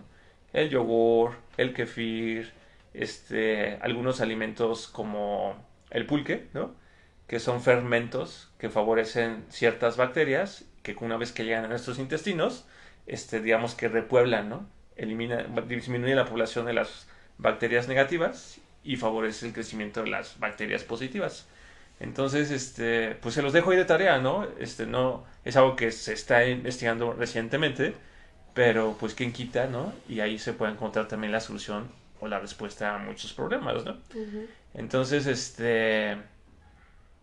ah, ahora sí que. Pues bueno, la memoria. Bien, Amaya dijo, ¿no? Yo jamás pensé en eso, ¿no? Hasta que tuve este incidente. Y, y- y creo que es eso, ¿no? Es algo que tenemos desde que nacemos, es algo que damos por sentado y que desafortunadamente a veces empezamos a valo- valorar cuando nos percatamos que algo está fallando, ¿no? Entonces, este, pues ojalá tú que nos escuchas, ¿no? Eh, es, pues estés aprendiendo mucho sobre este tema y que te cuides, ¿no? Sí, Iván, fíjate que los cuidados, definitivamente esto de la flora intestinal, mencionábamos la las neuronas y el proceso que tiene en, en el aparato digestivo, todo el sistema digestivo. Y mantener una, una alimentación sana siempre va a traer beneficios. Hoy hablamos de la memoria, pero podemos ver otras dimensiones de la salud. A mí se me hace bastante interesante dos puntos. Fíjense que hablaban unos dentistas el hecho de tener bien nuestra boca, las piezas dentales y cómo esos fluidos que, que las encías eh, segregan con la idea de manifestar que algo ahí está mal, se va a nuestro aparato digestivo y empieza a generar trastornos alimenticios y de memoria. Funcionales como las articulaciones se ven afectados directamente. Digo, la ciencia va avanzando y yo les hablaba de, de esta parte de relajación, técnicas, yoga, la cultura zen y, y relajarse y dejar fluir las cosas que mejora la memoria sustancialmente. En algún momento yo tuve una, una- un episodio eh, disfuncional de la memoria, donde no sabía si el presente o el pasado era parte de una historia o era realmente una vivencia. Y alguien me decía, ¿y, qué hiciste para resolverlo? Dije, nada, empecé a, sol- a- a soltar las cosas y anotar por mnemotecnia palabras clave de lo que iba haciendo en el día, ¿no? Este, ya desayuné, ya descansé, este, me levanté, son las 5 de la tarde, son la, es la tarde y lo que sigue es hacer estas tareas y seguir y descansar y así, darle al día siguiente, ir soltando las cosas, porque efectivamente como nos comparte Amalia, esa aprensión, ese vértigo de tener un hueco en el tiempo y no saber cómo se llenó, qué se vivió, quién estuvo, quién no estuvo, por qué se dio, cómo lo podemos solucionar, produce como una inseguridad que crece y que poco a poco se va cerrando conforme nosotros vamos cediendo de que de todas maneras ese tiempo ya se fue. Bien vivido, mal vivido, con gente o sin gente, ese tiempo ya pasó, el evento ya acabó. Y no debemos de tratar de recuperarlo si ya hemos hecho lo posible por recuperarlo. Cedamos un poco ese tiempo a nuestra vida y digamos, bueno, yo no sé qué hiciste vida, pero ese- esa pausa, ese paréntesis, pues es tuyo, te lo cedo y lo voy a soltar. Eh, Lo importante es que estoy bien. Sí, y Sí. que sigues, y que sigues escribiendo una historia día con día, ¿no? Te Sí. das la oportunidad de seguir siendo tú después de ese evento. Sí, no, pues sí. Y, por ejemplo, encaminándonos hacia el cierre, Amalia, ¿no? De este espacio, ah, ¿hubo algún ejercicio o algo que tú hiciste tras tu accidente para mejorar tu memoria? ¿O, o no hubo algo así como específico que hicieras? No. No, fíjate que este, de hecho me dejaron hacer unos ejercicios corporales porque me mareaba, te digo, me, me iba de lado. Y no, haz de cuenta que los hice dos días, que no están locos, me mareo más. No, no los voy a hacer. Y ya no los hice. Después vi que mi mamá empezó, estaba haciendo sus crucigramas y todo esto, y empecé a comprarme esta revista, pero nomás hacía una o dos y ya, qué aburrido. Mucha gente me ha dicho que debería de leer para que no me pase estas cosas de la memoria y que se me borre, que para que la tenga activa. Pero la verdad no lo hago, no lo hago.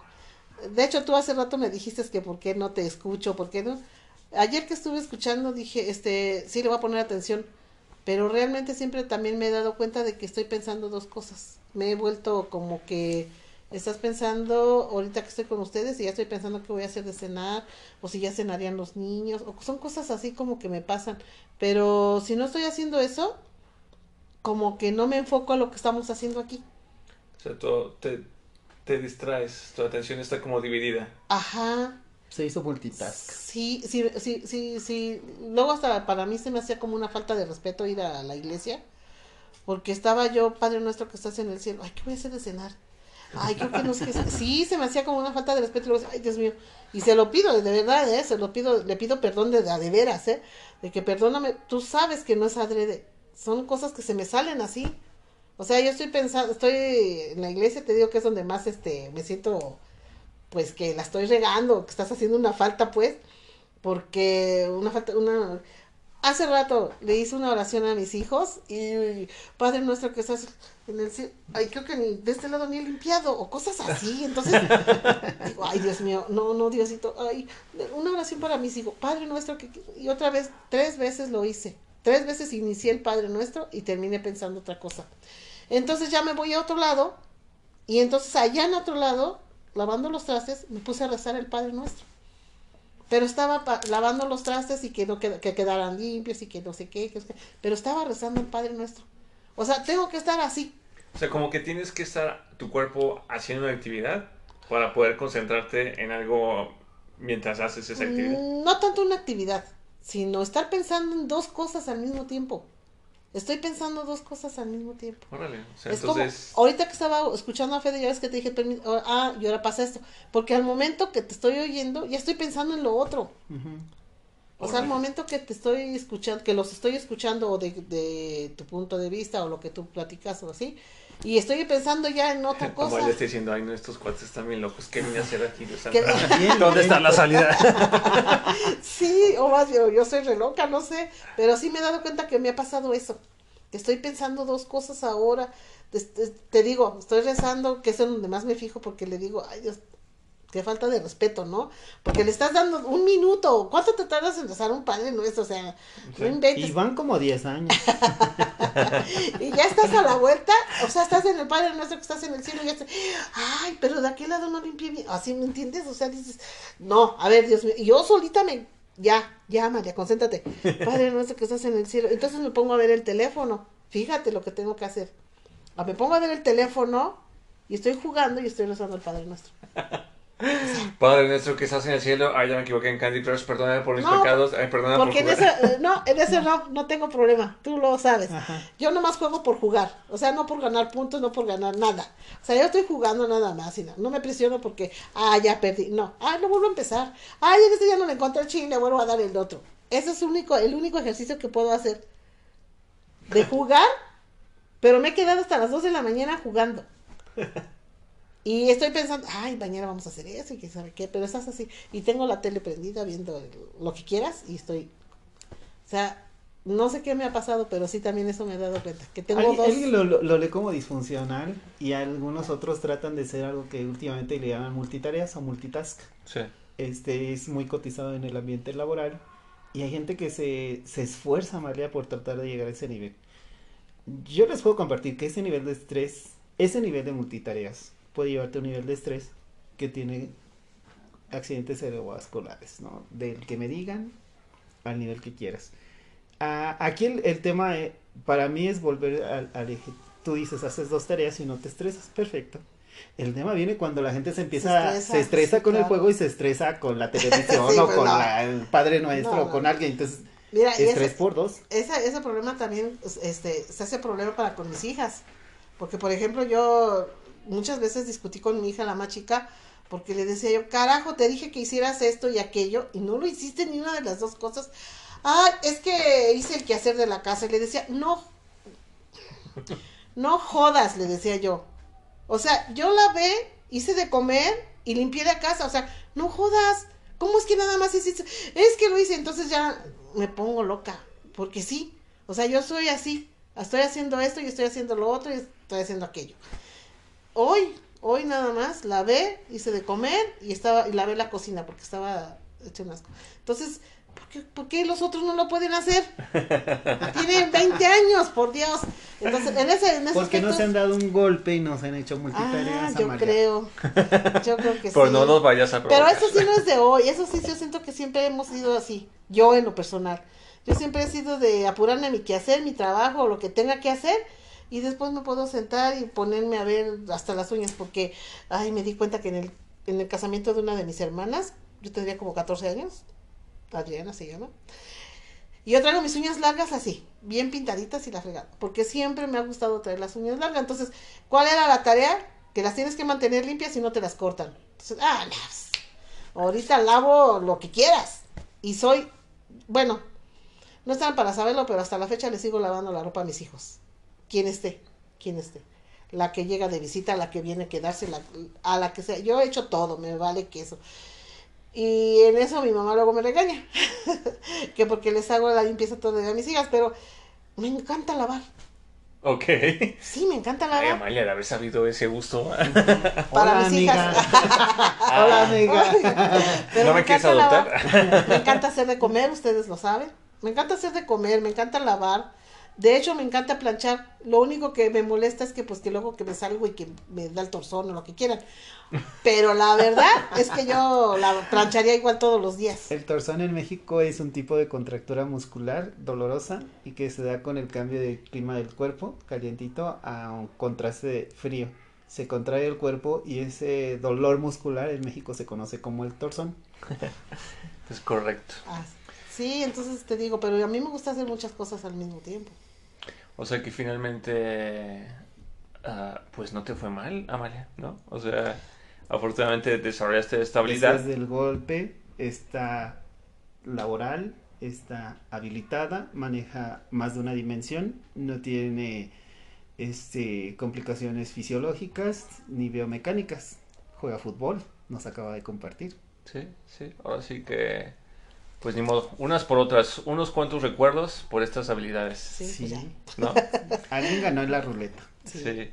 Y, y pues bueno, Amalia Fede, en mi caso lo que yo les podía comentar que aprendí hace mucho tiempo es que así como los olores, ¿no? Este, los sabores pueden ayudarnos a generar memorias, yo aprendí que la música también. O sea que de hecho la música es una de las formas más importantes y básicas que tenemos para generar memorias. Muchos. Entonces, cuando yo aprendí eso, el maestro nos decía que hiciéramos un diario de música. O sea, que conforme fuéramos pasando el tiempo y fuéramos viviendo a lo largo de la vida, fuéramos como creando carpetas, ¿no? O por ejemplo, hoy en día en las aplicaciones como playlist, donde uno vaya poniendo la música de las experiencias o de ese año o de ese mes y este que el día de mañana cuando queramos recordar cosas poniendo solamente la música todos esos recuerdos nos van a venir no entonces esto es algo que yo he practicado desde hace ya como más de 12 años y lo que les puedo compartir es que es verdad no o sea ah, cuando empiezo a poner por ejemplo el playlist del 2018 me empiezan empiezo a recordar, ¿no? Experiencias que tuve ese año y hay música que se queda muy grabada porque me fascina mucho, lo que sea, con ciertas experiencias.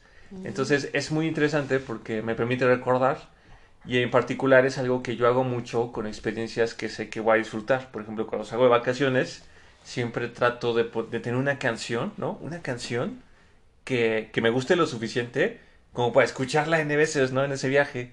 Y es muy padre porque cuando lo hago y desde ya que estoy de regreso y que pasó mucho tiempo, escucho de nuevo esa música y me lleva, ¿no? Me lleva a ese, a ese espacio, ese lugar con las amistades. Entonces digo, es, es algo que les podría sugerir, ¿no? Vayan armando su diario musical y este, para que el día de mañana pues sea como una, una, un atajo, ¿no? Como para de repente regresar a recuerdos que tal vez pues se van al subconsciente. Les voy a platicar algo chusco que me pasó. Durante muchos años, muchos años, yo me imaginé conociendo París. Y antes de conocer París, conocí una canción que se llama Je veux, de Sass. en francés. Y yo dije, no, yo tengo que conocer París. Y cuando esté en París, tengo que oír esta canción. Y entonces yo recuerdo que la llevé cargada cuando conocí París y yo me sentí fabuloso. Y decía, no, en este lugar, no mejor en aquel, ¿no? Y total, finalmente encontré el lugar ideal, ¿vale? A mí me gustan las cerezas, entonces conseguí un licor de cerezas. Me senté a la orilla del Sena, enfrente de la catedral de Montmartre, y ahí estaba muy a gusto. Yo dije, ahorita van a ver, de esto se trata. Y no funcionó el playlist. y luego me fui a la catedral de Notre Dame, dije, este es el lugar, hoy es el día. No volvió a funcionar.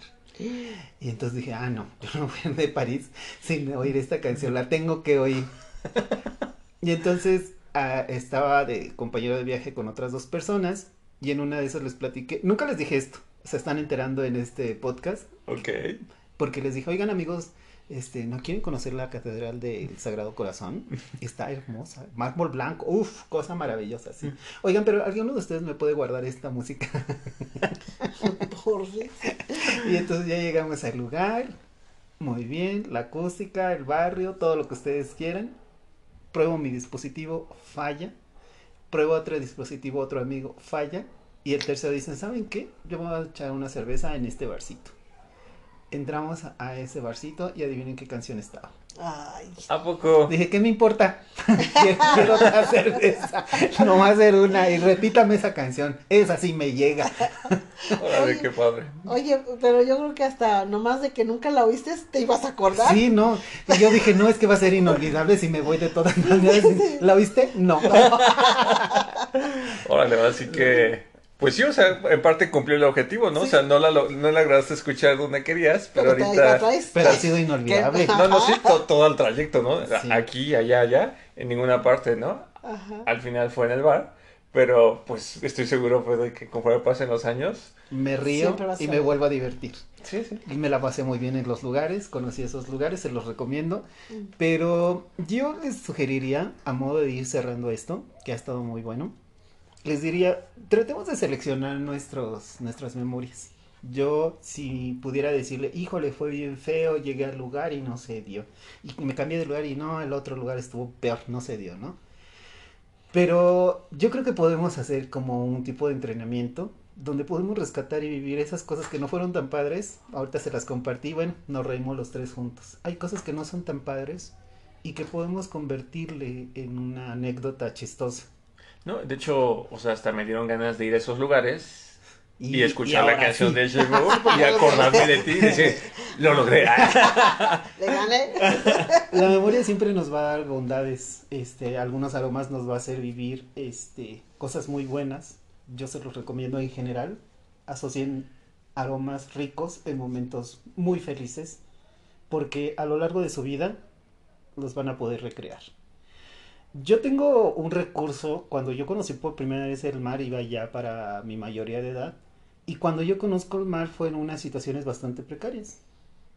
Pero la sensación de conocer el mar, la brisa del mar de frente de ti, y tener, ¿cómo decirles? Un universo allá afuera, enorme, una cantidad de agua, tanta vida, porque el lugar donde fui además había muchos peces, era un lugar que les podría decir casi virgen, y el lugar agreste hacia atrás, la tierra, los olores, los sabores, este, en una, en una playa de Oaxaca, para mí ha sido inolvidable. Y ese ha sido mi recurso cuando ha sido mis peores momentos, así que puedo existir en la vida emocional. Me concentro tanto en eso que mis narinas empiezan a percibir el, el sal, el olor del mar, la brisa marina, la recreen. Y entonces poco a poco me va relajando. Y esa cosa tan fea que estoy viviendo en ese momento se empieza a diluir con, esta percepción de ese momento. Ahora sí que tu recuerdo seguro. Mnemotecnia pura, sí. No, pues ya me dio envidia. Los dos resulta que tienen recuerdos tan lindos que, les hacen sobrellevar eventos malos. Yo voy a buscar el mío. Ahí te invito. ¿A tus próximos 15? Sí. Ah, muy bien, muy bien, Amalia.